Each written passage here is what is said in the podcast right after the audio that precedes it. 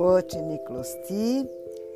Eu vou seguir na direção que venho trabalhando com vocês, felizmente, sem precisar desviar do assunto, por ter tido a oportunidade de ouvir uma palestra extraordinária, uma aula extraordinária do professor Renato Janini, que é, é uma, um ilustre pensador, um titular da, da USP de Ética e Filosofia Política e tem muitos textos publicados, já foi ministro da Educação da presidenta Dilma. E eu me lembro do tempo na faculdade em que ele.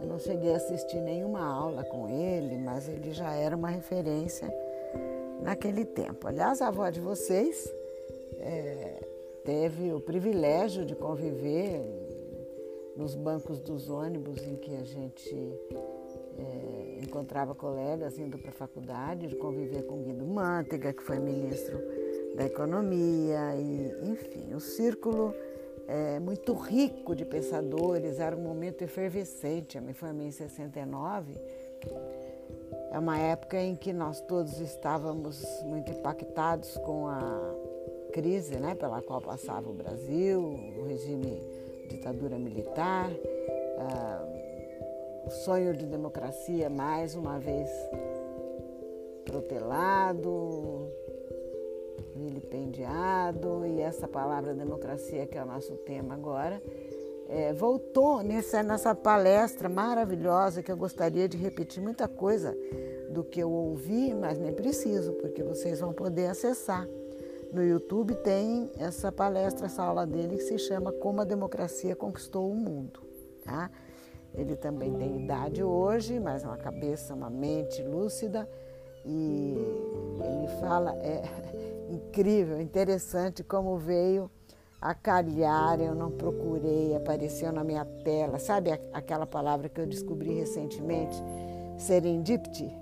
Parece que algo a ver com sincronicidade, tudo que a gente precisa nos chega às mãos, pois eu trabalhando com vocês o conceito e a prática democrática, muitas vezes pseudo-democrática, né? E, e eu recebo esse presente, uma palestra como essa. Gostaria de reproduzir, mas não, nem vou tentar. Mas eu vou chamar atenção à medida que eu for falando, à medida que eu for discorrendo sobre democracia, como eu planejei, eu vou fazer algumas observações é, trazidas dessa palestra que eu ouvi. Nós, nós vamos começar para sermos didáticos, para eu não fugir muito do, do que eu pretendo que seja uma coisa bem planejadinha, nós vamos começar falando da democracia onde ela tem que começar a ser, ser conhecida, na Grécia Antiga.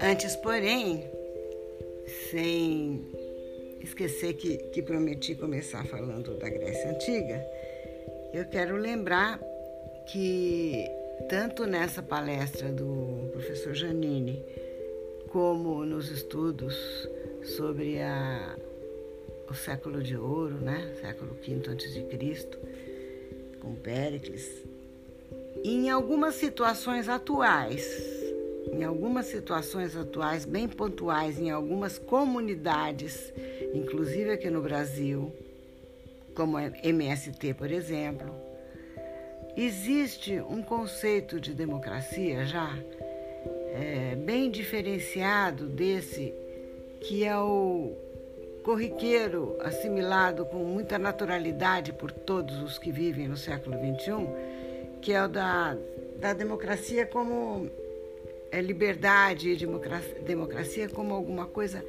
muito vinculada ao, à privacidade, ao indivíduo até um certo isolacionismo, uma certa dificuldade para empatia, né, para desenvolver e vivenciar a empatia. Os seres humanos vivendo em nome da liberdade e da democracia, como se as duas coisas fossem inseparáveis, o sistema democrático como ele é vivido hoje, como se fosse inseparável essa, esse isolacionismo, essa é, liberdade conceituada dessa forma tão individual e tão privativa. Eu estou fazendo esse preâmbulo e fico dando umas arrodeadas mesmo antes de entrar no, propriamente na história, porque o professor Janine, que eu vinha comentando, chamou atenção para a questão da liberdade, como ela era conceituada e vivida na Grécia antiga. Então, já falando de Grécia também um pouco. Vocês sabem que eu não sou muito linear mesmo, mas vamos lá. É, o conceito de, de liberdade na Grécia que era sim vinculado ao conceito deles de democracia e à vivência deles de democracia, que, como eu já disse e repito, não era perfeita, mas era um conceito coletivo. A, a, a liberdade do todo, a liberdade de um grupo, né, uma comunidade, uma cidade como Atenas, poder questionar decisões das autoridades e poder participar mesmo, deliberar em conselhos e em todos esses grupos de decisão e de comando que nós vamos conhecer agora nome por nome, palavra por palavra, à medida que entrarmos no, na, no estudo da democracia na Grécia Antiga. Mas o, o que eu quero adiantar aqui agora é que era um conceito coletivo. Não, era essa, essa noção tão privativa, tão privacionista, tão é, individualista de liberdade, que tem, que tem implicações e que nós vamos conhecer. Outra coisa, antes de entrar na, na história da, da democracia propriamente dita, é lembrar a questão da vida privada e da vida pública. E, e lembrar que quando a gente fala de, de liberdade, é, sem ter um mínimo de conhecimento de como viviam os clãs na antiguidade, de como viviam as tribos, de como as, as sociedades mais primitivas viviam e vivem ainda, com uma ideia de liberdade que não é, não tem a ver tanto com privacidade. Basta pensar numa oca, por exemplo, né, onde todos os índios dormem na sua tribo. Então começar a desenhar na cabeça de vocês algumas, alguns cenários de gente, sim, muito livre, de gente que vive, a meu ver, numa uma sociedade ou numa comunidade muito mais livre do que a nossa e que, no entanto, não tem a tal privacidade que a gente acha que é, sabe, algo que é o valor máximo exponencial da sociedade dita democrática. Não, não podemos confundir as coisas, tá? Eu é, eu penso também em algumas outras coisas, eu vou colocando aqui as minhas questões, porque eu estou ainda muito impressionada com a palestra do professor Renato Janini, vocês vão ouvir, porque eu sugeri com muita força, ênfase, enfatizando muito, insistindo bastante para que vejam, que eu me lembro que ele chamou atenção para dois tipos de liberdade. É, ele estudou e explorou um trecho, um trecho, um trecho, um texto de Benjamin Constant, não do Benjamin Constant Botelho de Magalhães brasileiro, mas o Benjamin Constant do suíço, que, que foi um pensador ligado ao nascimento do, do liberalismo, nos primeiros momentos do capitalismo, e o Benjamin Constant falava de é, liberdade positiva e liberdade negativa, tá? ele teve um pouquinho de trabalho, um certo empenho para nos explicar qual a diferença entre liberdade positiva e liberdade negativa a partir do texto do, do Benjamin Constant, inclusive usando uma expressão em inglês, liberty for e liberty from, que são duas coisas um pouquinho diferentes, né? É, segundo Benjamin Constant, liberdade para e a liberdade de, alguma coisa assim. Né? É, nós somos livres para fazer alguma coisa ou nós somos livres de da obrigação de, de votar, por exemplo. São Pequenas distinções, mas que para mim chegou, é, eu pude clarear com o seguinte exemplo, que veio dos meus tempos de estudante de história. Me lembro muito do cuidado que tiveram nossos mestres ao lembrar que a abolição da escravatura foi uma liberdade, entre aspas, porque eles ficaram livres da obrigação de trabalhar sem remuneração para um senhor. Nas escra... livres de serem propriedade de alguém. Tá? Muito bem, foram libertados des... dessa situação. Mas ficaram livres para quê? Que tipo de liberdade foi essa concedida aos escravos no Brasil? Que de um dia para o outro se viram sem nenhum recurso financeiro, nenhum nada de indenização, nada de fundo de garantia. se viram postos na rua, né? Postos na estrada para passarem a viver a tal liberdade de quem não tem condições nem para estudo, nem para montar seu negócio, nem para ter a sua própria casa e coisas desse tipo. Então, é, eu acho que quando se fala de democracia com desinteresse pela vida coletiva, quando se fala de, de democracia associando essa ideia de liberdade numa sociedade democrática Há um confinamento na vida privada, que, que cada um tem o seu. Se, se eu moro num belíssimo apartamento e na minha calçada tem alguém dormindo ali ao relento, é, sabe? Não me diz respeito, não, tem a ver comigo. Fortalece demais o, indivíduo, essa, essa liberdade moderna, associada à tal democracia liberal, neoliberal, ultraliberal que nós estamos vivendo hoje. Por isso que eu quero voltar na Grécia, ver como é que é quais os fundamentos da, da, da democracia grega. Já, já vou adiantar uma coisa, inclusive. Demos, que ela tem, né, que eu sempre falo para vocês que é governo do povo, não era povo do jeito que a gente entende hoje, cada um vai lá e põe seu voto. É, era uma coisa coletiva. Demos é um tipo de aglomeração, conglomerado, um, um uma uni, união de, de vários clãs. De vários clãs. E o clã não é alguém. O clã não é um grupo que cada um fala por si. O clã é um grupo que tem uma estrutura grupal, claro, né? Um, um, um chefe, um líder, um, um pai, é, que é justamente na Grécia a, a origem da, da hierarquia, o hieros, hieros quer dizer sagrado e também quer dizer idoso, velho hierarquia. Se associam as duas coisas. O antigo é sagrado porque sabe, porque é obedecido, porque é respeitado, porque as deliberações é, fazem sentido para todo o grupo. Nós não vamos entrar aqui na, nas, na avaliação do que é bom do que não é bom num clã. Nós vamos simplesmente associar nosso entendimento à ideia de que clã é um, é um corpo grupal, que tem cabeça, corpo e membros. Tá?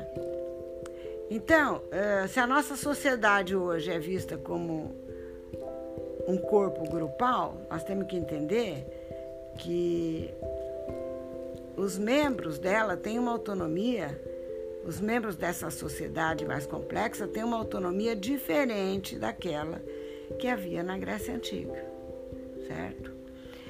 E há fatores de ordem estrutural e sistemática, da forma como nós somos sistematizados, e eu estou falando agora do capitalismo na fase em que ele existe, que ele, é, que ele funciona, é, essa cabeça que comanda a sociedade, ainda que seja conhecida como sociedade democrática, na qual cada um vota e dá sua opinião e decide, tem algumas, é, alguns não ditos aí, alguns subentendidos nesse funcionamento do capitalismo hoje, que não, que, que não permitem que essa deliberação seja realmente uma deliberação de cada cabeça, uma sentença e todo mundo decide igual quem vai comandar e em que direção. Não funciona bem assim, sabe? Porque, é, de certa forma, o, as políticas públicas deliberadas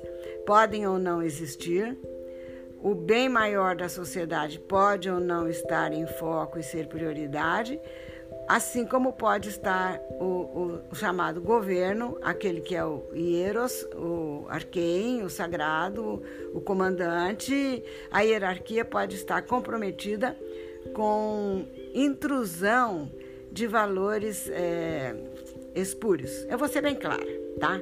Tem alguém comandando, esse alguém comandando está sujeito ao sistema financeiro. Pronto, já expliquei com poucas palavras tudo que eu venho mastigando até aqui. Então, é muito, é preciso muito cuidado com a ideia de que vivemos numa democracia e somos livres. Até que ponto? Será que a ideia de liberdade coletiva, deliberação coletiva, grupos decidindo, pode não ser uma garantia, não seria uma garantia maior de vivenciarmos todos uma liberdade realmente necessária, boa, que se aproxima mais do dever e do direito que todos temos, do que essa liberdade condicionada a interesses que não são nem humanos, interesses espuros, interesses espúrios, interesses, por exemplo, do sistema financeiro. Vou interromper, vamos voltar para a Grécia, vamos começar da Grécia.